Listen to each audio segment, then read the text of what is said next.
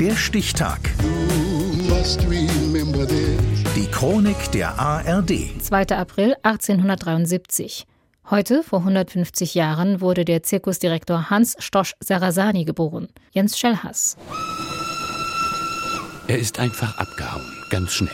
Er hatte die Nase so gestrichen voll. Er hätte Beamter werden sollen oder Professor oder wenigstens ein Kaufmann. Mit dem Rohrstock hatte Vater Ferdinand Traugott-Stosch die Karriere seines Sohnes durchsetzen wollen. Sein Vater hatte eine Glashütte und sein Großvater war der Großadmiral von Stosch, der Gründer der deutschen Kriegsmarine. Seinen Vater wird er nie wiedersehen. Und sein Vater wird ihn enterben. Hans sucht sein Glück allein. 15 ist er da.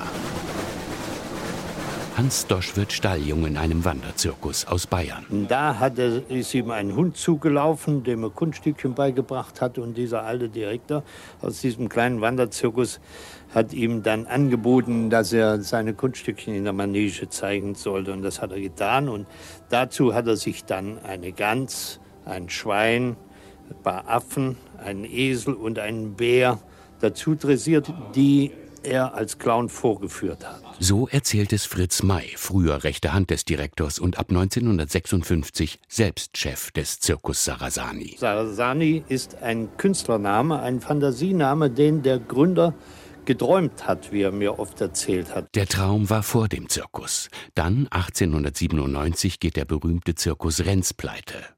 Hans Dosch Sarasani übernimmt etliche Artisten. Weihnachten 1901 feiert er Premiere in Brandenburg in einem Theater. Und dann geht alles ganz schnell.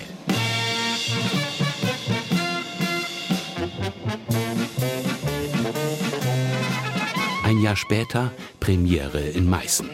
Das weltweit erste elektrisch beleuchtete Zirkuszelt strahlt wie ein Palast aus der Belle Epoque mit original italienischen Gemälden. Weitere vier Jahre später gehören Sarasani 250 Tiere, darunter zehn Elefanten, zehn Löwen, acht Strauße, Dromedare, Kamele, Zebras, Bären, Hunde, Pferde. 1912 entsteht in Dresden der größte Zirkusbau, der je errichtet wurde. Ja, war beliebt, aber auch sehr gefürchtet. Jeder hatte Angst. Trude Sarasani, die Schwiegertochter. 1913 engagiert Hans Dosch Sarasani 22 Sioux aus Hagenbecks Völkerschau in Hamburg. Ein Jahr später der Erste Weltkrieg. Artisten ohne deutschen Pass müssen zurück in die Heimatländer. Der Rest muss an die Front. Der Fuhrpark wird konfisziert, ebenso die Pferde. Sarasani sucht sein Glück in Übersee. Zwei Dampfer bringen ihn, 800 Angestellte und 600 Tiere 1923 nach Südamerika. Zurück kommt er mit zwei Zelten, die jeweils mehr als 10.000 Zuschauern Platz bieten. Als die Nationalsozialisten die Herrschaft in Deutschland übernehmen, wiederholt Hans Stosch Sarasani die Reise. Diesmal kommt er nicht zurück.